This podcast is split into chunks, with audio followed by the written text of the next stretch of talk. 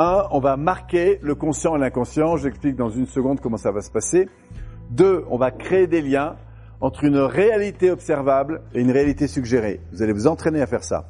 Et trois, on va utiliser du langage non spécifique. C'est ces trois éléments qui déterminent les premiers pas dans l'entrée dans l'hypnose ericksonienne.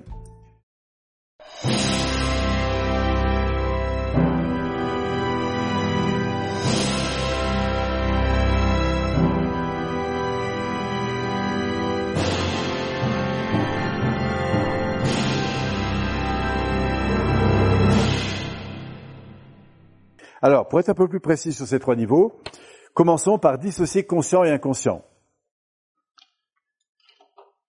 Il s'agit pour l'accompagnement de permettre à l'accompagné de distinguer le fonctionnement de la partie consciente, ce que je viens de vous dire, et la partie inconsciente, etc., d'associer ces différents niveaux. Le langage d'hypnose permet ainsi d'accompagnement de solliciter des niveaux en même temps, plusieurs niveaux en même temps. Et je vous donne une phrase. Alors que tu m'écoutes, réalité externe observable, tu peux en même temps intégrer à différents niveaux de toi-même processus interne d'intégration, inconscient, suggéré, la richesse de cette expérience et ainsi te surprendre, consciemment ou non, à fonctionner de manière positive, maintenant ou à l'avenir, etc. D'accord? Donc des phrases comme ça, vous allez vous entraîner à en faire, et vous allez voir, c'est très intéressant parce que ça va donner évidemment beaucoup de richesse à votre accompagnement. Si c'est la première fois que vous accompagnez une personne chez vous dans votre truc et qu'elle n'a jamais fait d'hypnose ou de machin comme ça, allez-y doucement avec les mots. Alors que ton inconscient m'écoute, ton inconscient, lui, est en... rien que ça, ça pourrait faire peur à certaines personnes. Donc vous évitez ce genre de truc. Par contre, tu peux dire d'autres choses. Alors qu'une partie de toi m'écoute, sache qu'en arrière-plan, Bien sûr, il y a d'autres parties de toi qui existent, qui continuent à fonctionner et qui peuvent d'ailleurs intégrer certaines choses qu'on va voir ensemble. Vous voyez? Bingo.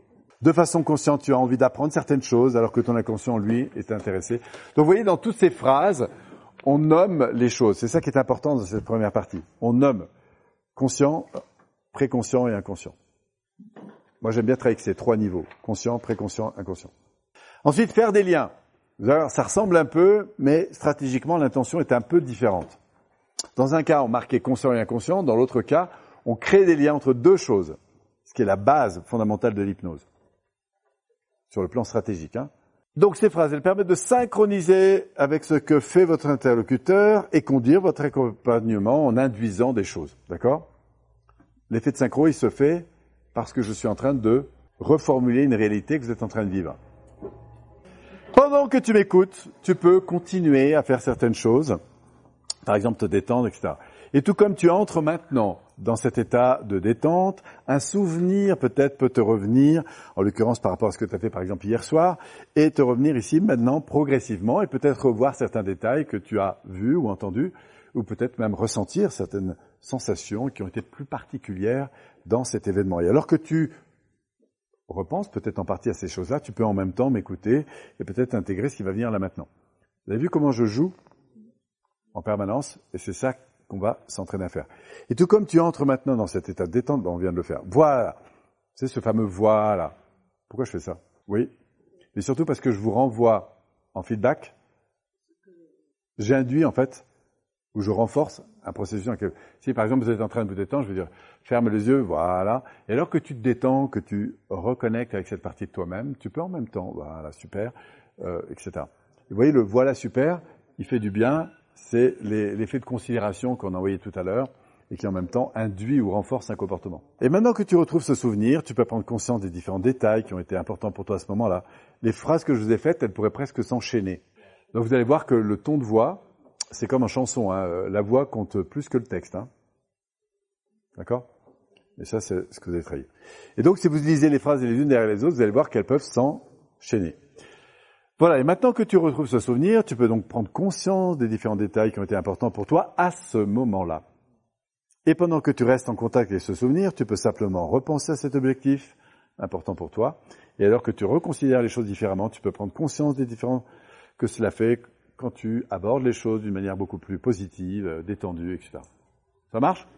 Et dernier point important, c'est le langage dit non spécifique. Ça veut dire qu'on peut mettre différentes choses derrière. Oui, si je vous dis, tiens, est-ce que tu te souviens de la salade que tu as mangée hier? Bon, ben là, vous avez une information de contenu. Le langage non spécifique, c'est un langage dans lequel vous allez, mettre plein d'informations. Par exemple, je vais dire, et alors que tu repenses à certaines ressources, certains apprentissages, certaines connexions que tu as pu faire à certains moments, tu peux aussi voilà, etc. Donc vous voyez le, le mot non spécifique, donc qui correspond au point qu'on va voir maintenant, il permet de dire à une personne quoi faire sans préciser évidemment la façon de le faire ni le contenu exact euh, de l'information traitée. De façon générale, ce type de langage consiste à dire apprenez quelque chose ou changez maintenant ou dans le futur. Et alors que tu traverses cette expérience, ton inconscient, pleinement conscient de ce processus, est en train de réorganiser différentes ressources, différents apprentissages de façon à servir au mieux tes besoins. En revoyant d'en haut ces différentes situations de ta vie, tu es en train de reconsidérer et de donner peut-être une signification nouvelle à certaines d'entre elles. Peut-être serais-tu surpris d'ailleurs de te voir réagir autrement dans certaines situations, peut-être que non, enfin bref, on verra. Toujours est-il que chaque partie de toi peut intégrer maintenant et à l'avenir des choses maintenant qui vont faire une différence. Maintenant que tu as traversé ce processus, tu peux à ta propre façon te réorienter tranquillement ici et retrouver toute l'énergie dont tu as besoin pour finir cette technique. Alors, voilà ce que je vais vous proposer, comme exercice. On va utiliser notre structure de base du triangle pour euh, accompagner la personne dans sept étapes, qui sont, on pourrait dire, la structure de base d'un accompagnement en hypnose. Sept étapes.